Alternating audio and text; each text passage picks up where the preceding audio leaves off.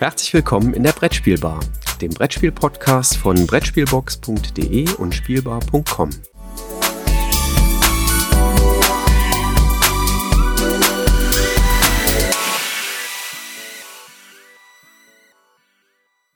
So, die Aufnahme läuft. Ähm, lieber Christoph, wir sind gerade auf der Rückfahrt von Nürnberg, mitten auf der Autobahn. Wie geht's dir?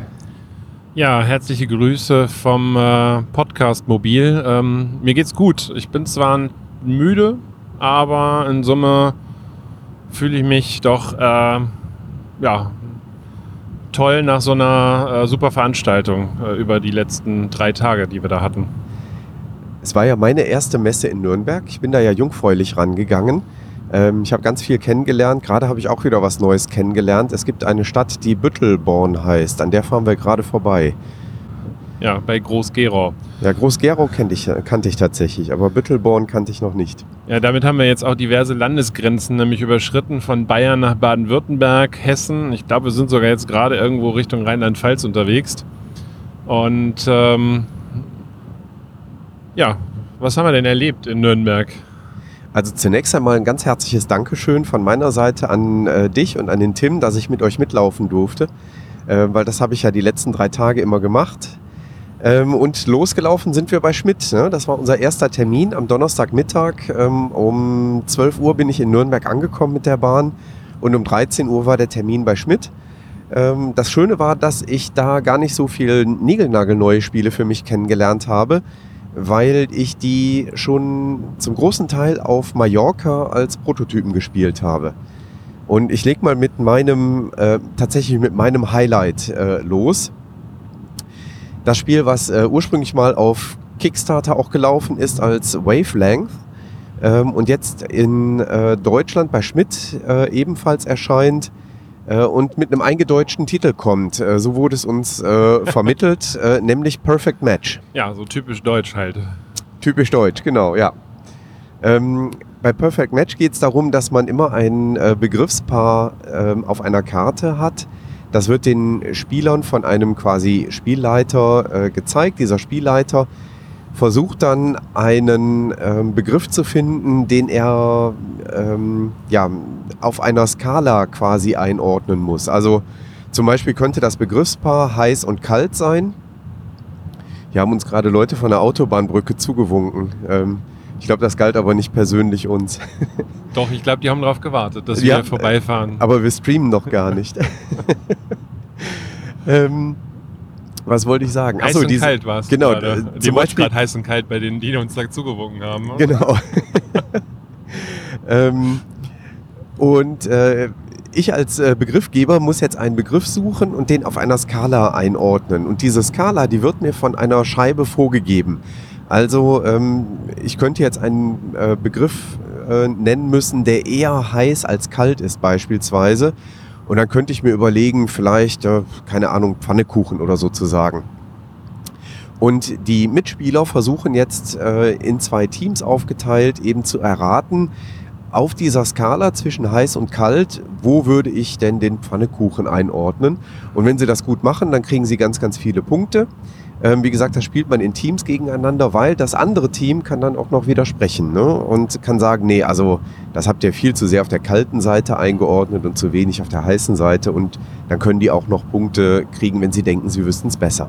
Genau, danach löst man nämlich auf, nimmt diese Abdeckung oder ja, zieht sie so ein bisschen beiseite und kann dann eben halt sehen, wie gut konnten wir den Jürgen einschätzen, was ist seine Vorliebe, halt lieber heiße oder lieber kalte Pfannkuchen und äh, das andere Team kriegt dann dementsprechend einen Bonuspunkt, sollte sie, äh, sollte es ähm, die Richtung besser äh, definiert haben als, als das ursprüngliche Team. Und ich prognostiziere mal, das wird eines meiner Highlights des Jahres.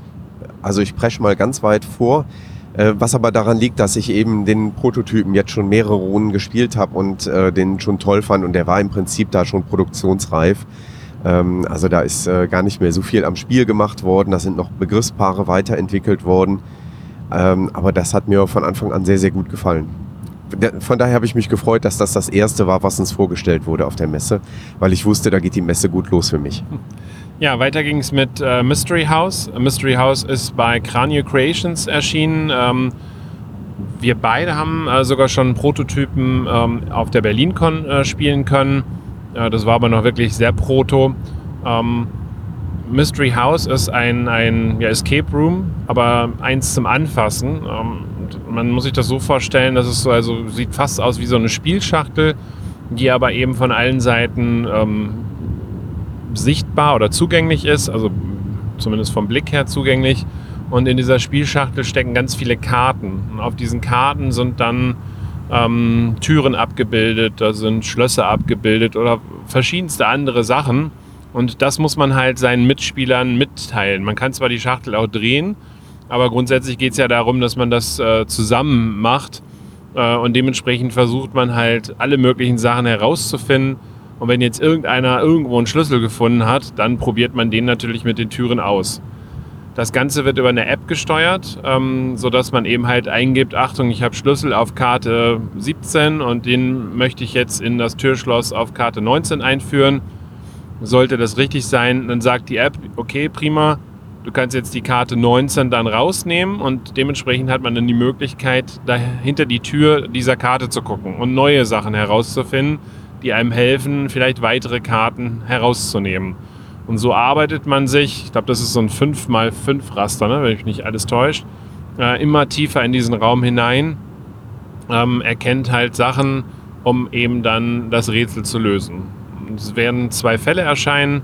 Äh, das Spiel ist auch in Nürnberg mit dem Toy Award äh, ähm, ausgezeichnet worden. Da gibt es immer Auszeichnungen für fünf verschiedene Kategorien und das ist jetzt im Erwachsenenspielbereich, hat es da den Toy Award gegeben. Ja, bin ich auch ganz gespannt, wie sich das dann ähm, auch gegen die Konkurrenz der ganzen Exit, Escape äh, und sonstigen Rätselspiele dann letztlich durchsetzen wird. Ähm, hatte uns damals in Berlin ja auch schon gut gefallen, durchaus. Ja. Ja. Dann geht es in den hohen Norden. Die Wikinger-Saga, ne? Genau. Die ähm. Wikinger-Saga ist, Saga ist so ein, besteht aus neun verschiedenen mystischen Welten, die auch äh, thematisch äh, den Spielern näher gebracht werden. Also gibt es dann ähm, Karten, wo eben diese nordischen mystischen Welten halt erklärt werden.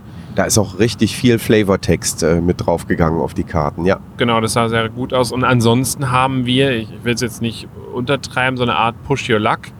Ähm, denn ich habe eine Mannschaft von Wikingern an meinem ähm, oder auf meinem Schiff und kann die einsetzen, damit mein Schiff sich fortbewegt.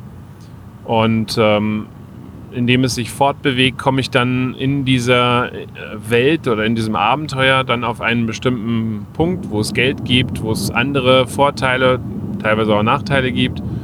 Und äh, dadurch kann ich dann weitere Crewmitglieder anheuern.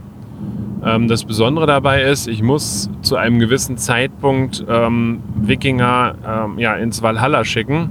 Denn es wird dann äh, im neunten Level ähm, oder in der neunten Welt so eine Art Endkampf geben. Und da kann ich dann nur diese Wikinger einsetzen, die ich eben halt vorher ähm, ja, habe sterben lassen. Äh, das ist jetzt nicht dramatisch. In der äh, Mythologie äh, des Nordens war das Valhalla so das, das höchste der Gefühle.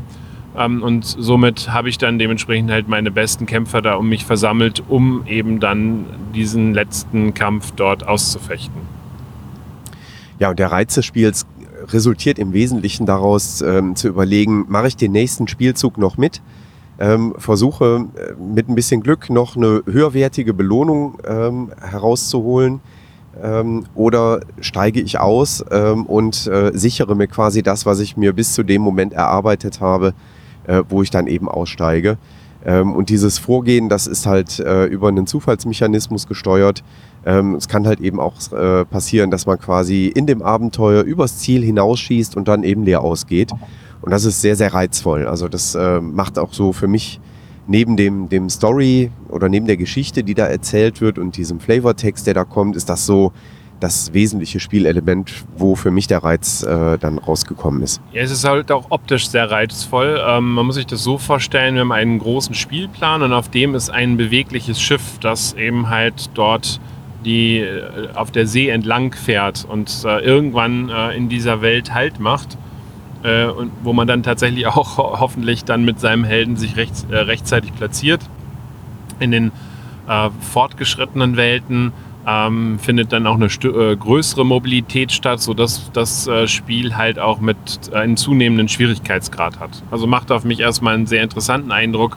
Ähm, nichts, was ich jetzt, wo ich jetzt sagen würde, lege ich mal weg, interessiert mich definitiv nicht. Ja, dann kam ähm, ein äh, relativ kleines Spiel. Wir haben uns Point Up angeschaut. Ähm, bei Point Up ähm, ein Kartenspiel mit runden Karten. Da sind ganz, ganz viele, ja, so Pac-Man-artige Symbole, würde ich sie mal nennen. Äh, also Kreise, äh, wo so eine kleine dreieckige Aussparung quasi drin ist. Und dann gibt es Auftragskarten ähm, und da muss man eben ganz genau hinschauen. Ähm, die Kreise müssen dann mit Öffnungen aufeinander zeigen oder dürfen mit den Öffnungen nicht aufeinander zeigen. Also so ein Schau genau hinspiel, äh, so würde ich es mal äh, formulieren. Ja, erinnert sehr stark an so, so einen, äh, den Double-Mechanismus, äh, den man jetzt noch ein bisschen aufgeweitet hat, ähm, wo es eben halt nicht darum geht, ich glaube, vier oder, also, oder höher oder weniger zu finden, sondern eben bestimmte Aufgaben möglichst schnell zu erfüllen. Kann man haben, also ich kenne Leute, die, die finden diese Spiele toll ich weiß jetzt nicht, ob es mich jetzt so anspricht. Nee, also ich muss an der Stelle zugeben, das äh, fand ich nicht so reizvoll, dass ich mich da tiefer mit beschäftigen werde. Ähm, da gibt es in der Liga eben doch schon andere Spiele, wo ich sage, ja, äh, die reizen mehr. Insofern sind wir dann zügig ähm, weitergegangen zum nächsten, nämlich man muss auch gönnen können. Ähm, ein sehr, sehr schönes Würfelspiel, wo ich äh, in der Art vieler Würfelspiele meine Würfel werfe und damit versuche, Auftragskarten zu erledigen und abzuschließen. Ähm, ich kann natürlich auch neu würfeln. Der Kniff an der Sache ist, äh, wenn ich neu würfele, dann haben meine Mitspieler die Gelegenheit, Teile der Würfel ebenfalls für ihre Karten zu benutzen.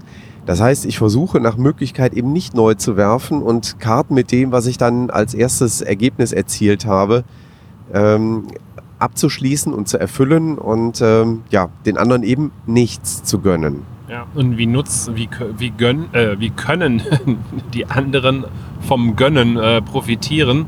Ähm, das es funktioniert eben halt, dass das abwischbare Karten sind und wir hier eben halt mit einem abwischbaren Stift dann äh, bestimmte Zahlen äh, eintragen, ähm, sodass ich dann für zukünftige ähm, Spielzüge, wo ich selber aktiver Spieler bin, dann halt schon Vorteile habe, um diese Karten auszufüllen. Denn das Ziel ist am Ende, dass ich Karten in einem äh, 9x9 Raster äh, auslege und damit bestimmte Aufgaben erfülle. Denn die Karten haben bestimmte Farben und äh, auf den Karten sind nochmal zusätzlich Aufgaben abgebildet, äh, sodass ich dann bei Erfüllung dieser Aufgaben das Spiel dann auch gewinne. Ja, es gibt im Prinzip zwei große Kartenarten. Die einen, die einem Vorteile geben für spätere Spielzüge und die anderen, die einem Siegpunkte bringen.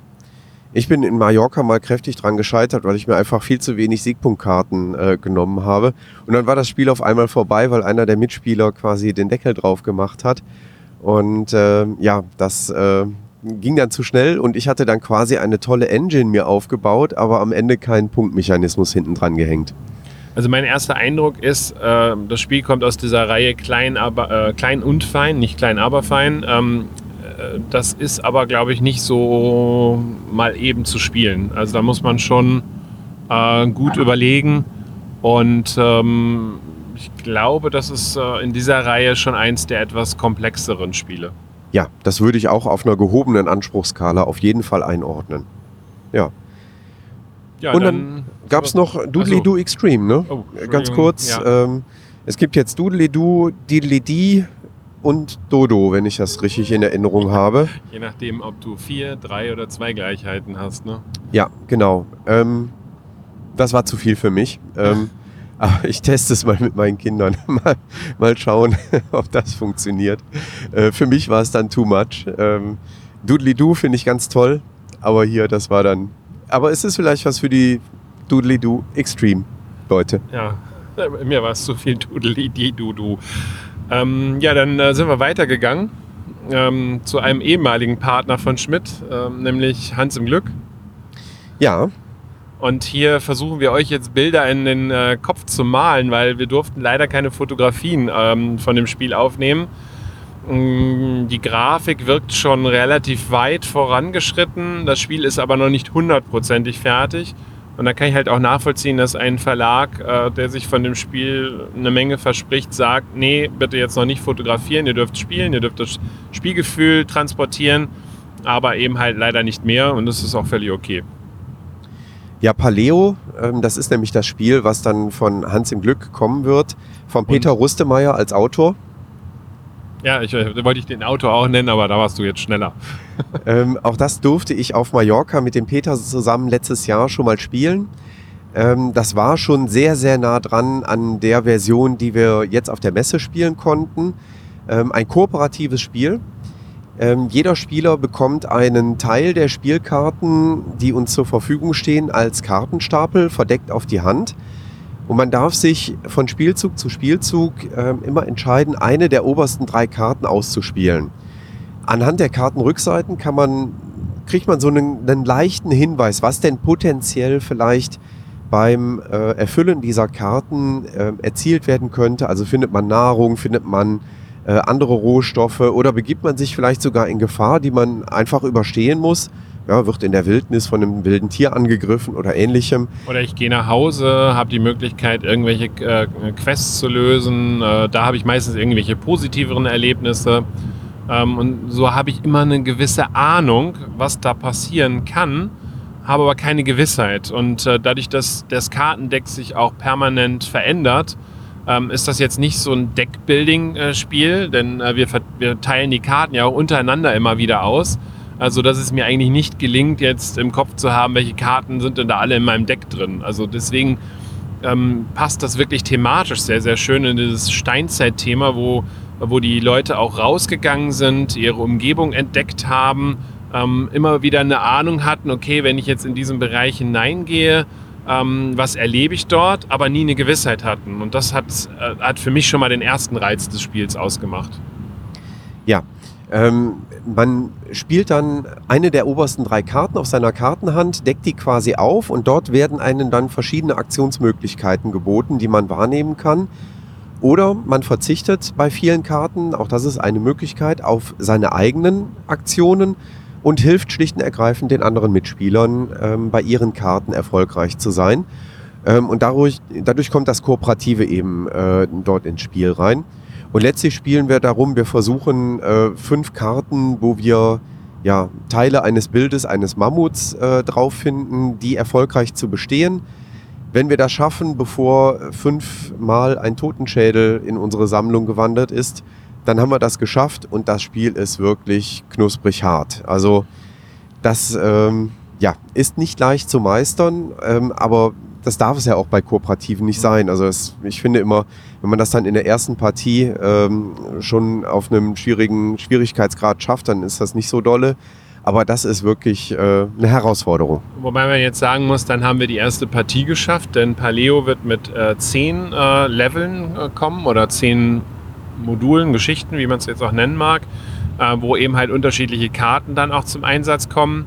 Und äh, das, was ich halt faszinierend fand, ist, wenn ich diese drei Karten habe, wo ich also die Rückseiten mir anschaue, da fängt dann das erste Mal schon das Beraten an. Äh, nehmen wir jetzt eine Gefahrenkarte, nehmen wir jetzt was, was Positives, müssen wir gerade eine Quest erfüllen.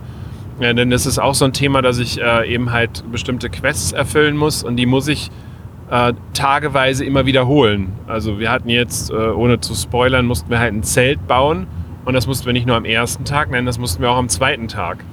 Äh, da kam dann aber eine, eine, Quest dazu, sodass das Ganze etwas schwieriger wurde. Auf der anderen Seite haben wir uns aber so nach und nach auch äh, Ressourcen erspielt, die uns teilweise einmalig oder auch dauerhaft zur Verfügung standen, ähm, die es uns wieder ermöglicht haben, dann schneller bestimmte Sachen auch abzuarbeiten. Was mir noch aufgefallen ist, es gehört eine gewisse Disziplin dazu, weil wenn man seine Karten anguckt, äh, dann hat man eigentlich Lust, jetzt eine Aktion zu machen ähm, und muss halt doch sehr, sehr stark auch auf seine Mitspieler achten, denn teilweise kann ich halt Unterstützung einfordern. Teilweise ist es auch gut, mal eine vielleicht relativ gute Aktion verfallen zu lassen, äh, weil man den Mitspieler da gerade aus einer Gefahr heraushelfen muss. Ähm, denn wenn der die Gefahr nicht besteht, dann verliert er Leben ähm, und im Extremfall äh, ein ja, Mitspieler, also wir haben immer zwei Bewohner äh, vor uns liegen zum Start, können auch weitere erwerben. Nur wenn wir einen davon verlieren, dann ist halt leider auch so ein Totenschädel weg, äh, der uns äh, daran hindert, eben das äh, Spiel oder die Partie zu ähm, schaffen. Ja, das war Hans im Glück. Ja. Also ich bin sehr gespannt auf das Spiel. Ich glaube, wir haben vorher nicht drüber gesprochen. Die Kinderspiele lassen wir weitestgehend aus, oder? Ja, ich glaube, ich würde so zwei, drei mit hineinnehmen, äh, die uns besonders gut gefallen haben. Äh, sollte das jetzt noch gewesen sein, müsstest du nochmal zurückrudern. Ansonsten würden wir die einfach äh, dann mit hineinnehmen. Ich verweise dann unverschämterweise einfach mal auf das Brettspielradio. Ich habe das ein oder andere Kinderspiel, ähm, durfte ich als Rezensionsexemplar anfordern ähm, und werde das dann im Brettspielradio oder im Libelle-Magazin, wer das lesen möchte, ähm, entsprechend kurz vorstellen. Ja, wir sind dann weit. Das war der Werbeblock. Jetzt Das war- weiter mit der Brettspielbar. Das war der Werbeblock. Ihr könnt uns auch Bargeld schicken. Das geht auch. Äh, Adresse im Impressum. Nehmt bitte einen braunen Umschlag, damit das nicht durchschimmert. Ähm, dann sind wir weitergelaufen. Stopp, wir werden noch eine Ankündigung, bevor wir es vergessen. Also ich sehe schon, dass wir im Moment gerade gut in der Zeit sind.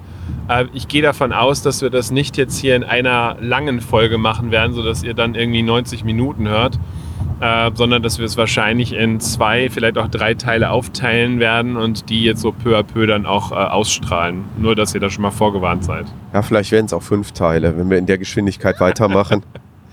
wir sind weitergelaufen zu Moses. Ähm, da haben wir uns auch einige Spiele angeschaut. Ähm, womit fangen wir an? Ähm, ich Ich glaube, wir fangen mit den, mit den äh, Escape Rooms da an, oder? Okay, Ja, ohne dass ich jetzt dich da aus dem Konzept bringe. Also Moses bringt zwei neue Escape Rooms heraus, beziehungsweise erstmalig Escape Rooms heraus.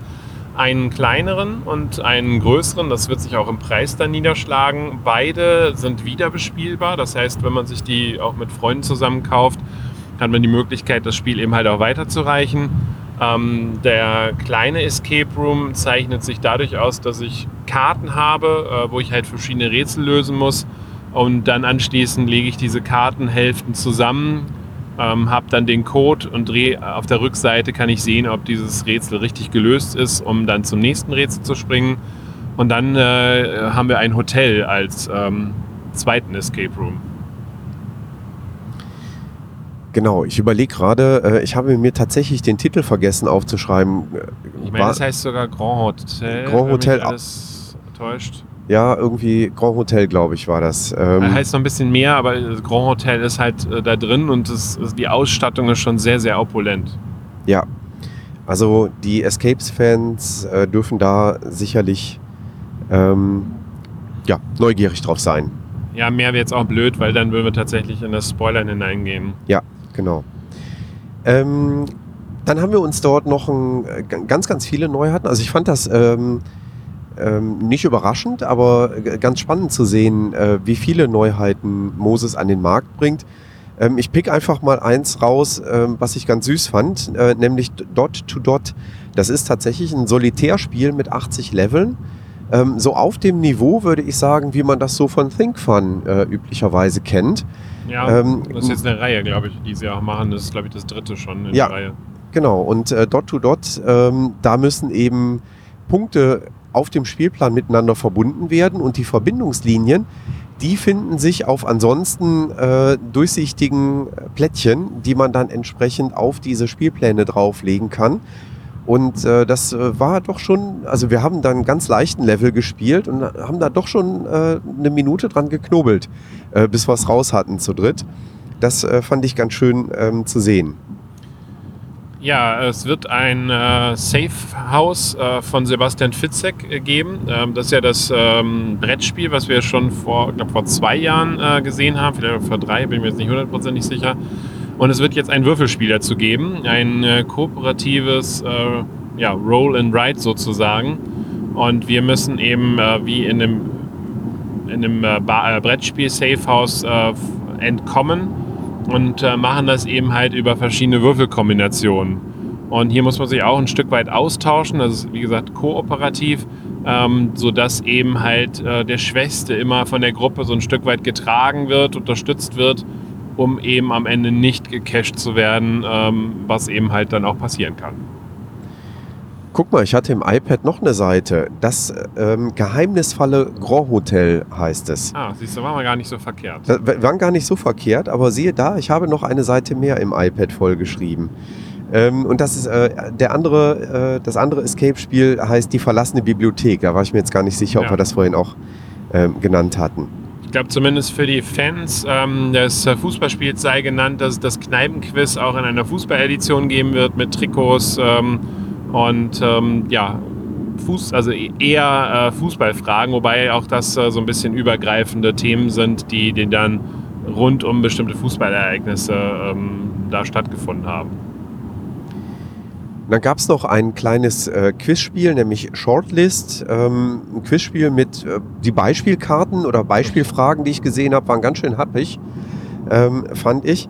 Ähm, wo es immer ganz viele Antwortmöglichkeiten gibt und äh, dann müssen eben äh, reihum müssen Antworten gegeben werden und äh, das hatte durchaus Analogien zu Finger weg, war so meine erste Intention oder so äh, Assoziation äh, dazu. Ähm, das könnte sehr reizvoll sein. Also da bin ich mal gespannt drauf, ähm, das zu spielen. Ja, dann sind wir weitergelaufen. Oder hast du noch was zu Moses? Sonst äh, würde ich. Bei Moses haben wir uns noch äh, Don Carlo angeschaut. Ah ja, ähm, das haben wir, glaube ich, äh, beide auch als ähm, Rezensionsexemplar einfach mal angefragt. Ähm, da hören wir dann in einer der nächsten Ausgaben der Brettspielbar ähm, einfach was von, Genau, würde ist ich sagen. Ein einfaches Kartenspiel, aber mit einem netten äh, Twist da drin und da bin ich Ja. mal sehr gespannt drauf. Ja, dann ging es weiter zu Ass. Wobei Ass jetzt im Sinne weniger das Thema ähm, Ass-Spielekarten ist. Also wir haben jetzt, jetzt nicht neues Kartspiele angeguckt, äh, die da überall zu bewundern waren oder tolle Pokerkarten, die, die man sich dort auch anschauen konnte. Ähm, ich glaube, das, was uns am meisten gereizt hat, waren die Lookout-Neuigkeiten. Hier können wir aber im Moment nur verkünden, dass es mit Glasgow äh, ein äh, Zwei-Personen-Städtebauspiel geben wird. Wird auch erst, ich sag mal, nach dem Sommer erscheinen oder Spätsommer. Und dann ist ein richtig dicker, dicker Rosenberg äh, angekündigt äh, mit dem Namen Hallertau. Aber Ähm, mehr wissen wir noch nicht. Doch. Zur Hallertau. Ja, du Das- weißt schon das mehr? findet in Bayern statt. Ja. ist Hopfen und ähm, Bier und ist ein Worker Placement. Ja, Und äh, preislich wird das schon im oberes, oberen Bereich liegen. Also da werden wir schon um die 70 Euro wahrscheinlich auf den Tisch legen. Ähm, und das, äh, was wir dort gesehen haben, fühlt es sich so ein bisschen an, dass wir jetzt hier so eine Schachtel wie, wie bei den Kolonisten in etwa zu erwarten haben. ja, also groß und schwer, aber eben entsprechend auch ähm, preislich äh, in einem Segment, wo wir da unter sind. Ähm, ansonsten gab es äh, zwei neue Varianten für Color Addict, nämlich Kids und Drinks. Ähm, es gab ein bisschen was Neues zu Dominion. Ähm, zu Oh My Goods habe ich mir nur notiert, da überlegt man eine Osteredition ähm, irgendwie zu bringen. Ach genau, da soll es auch eine Patchwork-Winteredition, Weihnachtsedition geben, habe ich gesehen. Aber wie und was äh, ist alles noch ein bisschen in der Schwebe. Und ein paar äh, Karten für Agricola wird es auch nochmal geben von Ass, beziehungsweise Lookout. Dann äh, mussten wir ein bisschen laufen, weil ähm, man muss sich das so vorstellen, die meisten Spielverlage sind dort in, äh, ja, in einer zweigeteilten Halle. Also die sind ähm, Obergeschoss und Untergeschoss untergebracht.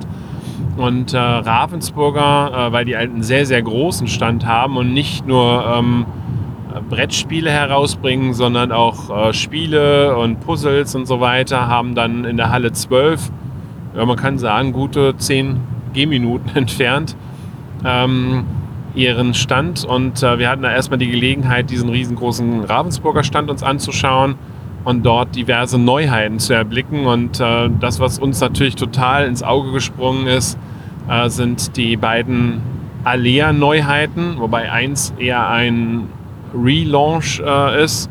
Ja, Äh, die 44. Puerto Rico-Version kommt jetzt auf Genau. den Markt. Ähm, Da wird auch nicht dramatisch viel Neues drin sein. Ähm, aber man macht das jetzt in diesem neuen Design, wo auch schon äh, ähm, Bubu erschienen ist und ähm, Las Vegas, ähm, genau. Dieses recht edle, genau, die, Äh, die Royal-Varianten quasi. genau. So, und da hing aber auch ein äh, The Castles of äh, Burgundy. der neue Stefan Feld. Ja, aber nicht mehr Burgund. Ach, nicht Burgundy. Oh Mann. Tuscany, ne? Genau, ich muss da. Meine Güte. Jetzt wird jeder sagen, hä, das ist doch der. Nee, nee, also Entschuldigung, Tuscany ist es. Genau. The Castles of Tuscany äh, ist auf meiner nächsten Seite im iPad und so schnell konnte ich jetzt gerade mit zwei Mikrofonen in der Hand nicht umblättern. Ähm, deswegen gerade der kleine Aussetzer dabei. Ja. Äh, das ist aber leider schon alles, was wir davon wissen. Äh, das Cover und ähm, wie es heißen soll, äh, das ist immerhin schon etwas mehr als zu Spiel, aber die, die Macher von Ravensburger halten sich da sehr, sehr bedeckt und äh, ich vermute mal, wir werden erst zur Mitte des Jahres da mehr äh, herausbekommen. Selbst die Kollegen von Boardgame Geek konnten da nicht viel mehr rausbrockeln, was ich mittlerweile schon gesehen habe. Also da ist im Moment der große Mantel des Schweigens drüber. Ja. Ähm, ich habe da zwei Kinderspiele, die ich doch, ähm, oder Kinder-Familienspiele entdeckt, die ich doch mal ähm, erwähnen möchte. Das eine ist Krasser Fall. Oh ja, das ist sehr schön. Eine sehr, sehr schöne Idee. Ähm, das wird auf einem Tisch gespielt, weil man muss einen Teil des Spiels äh, vom... Wo spielst du denn sonst? Von, ah ja, mit den Kindern spielen wir auch manchmal auf dem Boden. Das klappt aber bei krasser Fall nicht. Denn ein Teil des Spiels muss die Möglichkeit haben, nach unten zu rutschen, also vom Tisch runter zu rutschen. Ähm, es gibt in diesem ja, krasser Fall, wir bewegen uns auf einen Wasserfall zu in unseren Booten und wollen dann natürlich nicht runterfallen, ist klar. Ähm, da gibt es verschiedene Bahnen quasi, die sich auf den Wasserfall zubewegen mit den Booten drauf. Da platzieren wir unsere Spielfiguren dran. Ähm, und diese Bahnen sind tatsächlich transparente Kunststoffstreifen und an deren Ende sind kleine Gewichte dran. Und die hängen den Tisch runter. Und man kann zwischen diesen Booten hin und her hüpfen äh, und hin und her wandern. Das ändert natürlich das Gewicht des Bootes. Und es kann dann durchaus passieren, dass das Boot zu leicht wird, das Gewicht den ganzen Streifen runterzieht und dann quasi das ganze Boot den Wasserfall, diesen krassen Fall hinunterrauscht und dann natürlich die Spielfiguren keine Punkte bringen. Aber jetzt keine Sorge, kindgerecht werden die Spielfiguren natürlich gerecht, äh, gerettet, denn es ist ein Sicherheitsnetz integriert äh, in das die Figuren da äh, sicher hineinfallen. Genau, ist also ein deutscher Wasserfall auf ja. jeden Fall. Genau. Das äh, wird wohl im Februar erscheinen. Zwei bis vier Spieler ähm, ab sechs Jahren. Da bin ich sehr gespannt drauf. Genauso wie auf das zweite Spiel, was sich dann auch äh, an Kinder richtet, nämlich äh, Escape the Labyrinth. Ähm, also in der ähm, Das verrückte Labyrinth-Familie wird es auch jetzt ähm, einen kleinen Escape-Charakter äh, mit reinbringen. Das äh, fand ich auch sehr, sehr spannend. Da, da, bin ich sehr gespannt drauf. Escape ist ein äh, gutes Stichwort, denn äh, die Tochter von Ravensburger Think Fun ähm, wird in der Reihe Escape the Room, heißt das Ding, glaube ich, ein, eine dritte Ausgabe, die auch deutlich schwerer sein soll als die ersten beiden Ausgaben, äh, herausbringen. Und das, was wir sehen konnten, war ein ja, so eine Art Puppenhaus mit, mit drei Stockwerken. Und mit einem dicken Aufkleber dran, bitte nicht fotografieren. Ähm, wer ein Foto sehen möchte, der soll mal beim Manu auf dem Instagram-Account schauen. Ähm, da gibt es ein Bild, habe ich gehört, weiß ja, nicht. An, an, dieser Stelle Shame on you, Manu. Nein, aber da gibt es auf jeden Fall ein Bild und äh, dementsprechend äh, bewegen wir uns jetzt halt durch so ein bisschen 3D-Räumlichkeiten äh, in diesem Haus äh, da hin und her und müssen Geheimnisse entdecken. Und das äh, versprach auch eine Menge Spaß. Also hat mich äh, sehr positiv ähm, angesprochen. Dann kleiner Ein äh, Ausblick auf Weihnachten. Es wird einen Exit-Adventskalender erneut geben, auch von Ravensburger. Ähm, und für diejenigen, die mit äh, Gravitrax ähm, ihr neues äh, Geldgrab gefunden haben. Es gibt die schwarze Reihe. Es wird eine schwarze Reihe geben mit Gravitrax und es wird ein Buch geben mit äh, Gravitax-Strecken, die man dann bauen kann und ganz vielen Hinweisen und Tipps und äh, super spannend. Ja, damit wir euch jetzt aber nicht doof sterben lassen, also die, die schwarze Reihe beinhaltet unter anderem das, was sich alle schon immer gewünscht haben, Türme. Also jeder weiß ja, dass man da solche äh, viele, viele kleine Teile äh, stapeln muss, um äh, Höhe zu gewinnen. Ähm, und ich glaube, das heißt jetzt auch Vertical, äh, wenn mich nicht alles täuscht. Äh, sodass eben halt hier Türme sind. Und die Türme haben noch was Besonderes. Äh, durch diese Türme kann man halt auch Bahnen durchfahren lassen, sodass das Ganze sehr durchlässig ist. Ähm, und äh, die ganzen Sachen doch äh, jetzt nicht nur eine horizontale Ausrichtung haben, sondern auch eine vertikale Ausrichtung, wo man bestimmte Sachen reinhängen kann. Und ich glaube, ähm, das ist nochmal ein zusätzlicher Quantensprung für die eh schon coole Gravitax-Reihe. Christoph, da vorne ist ein McDonald's.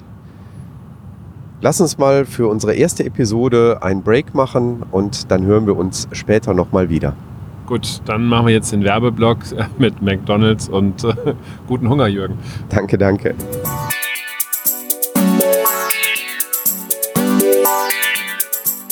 Danke, dass du der Plauderei an der Brettspielbar gelauscht hast.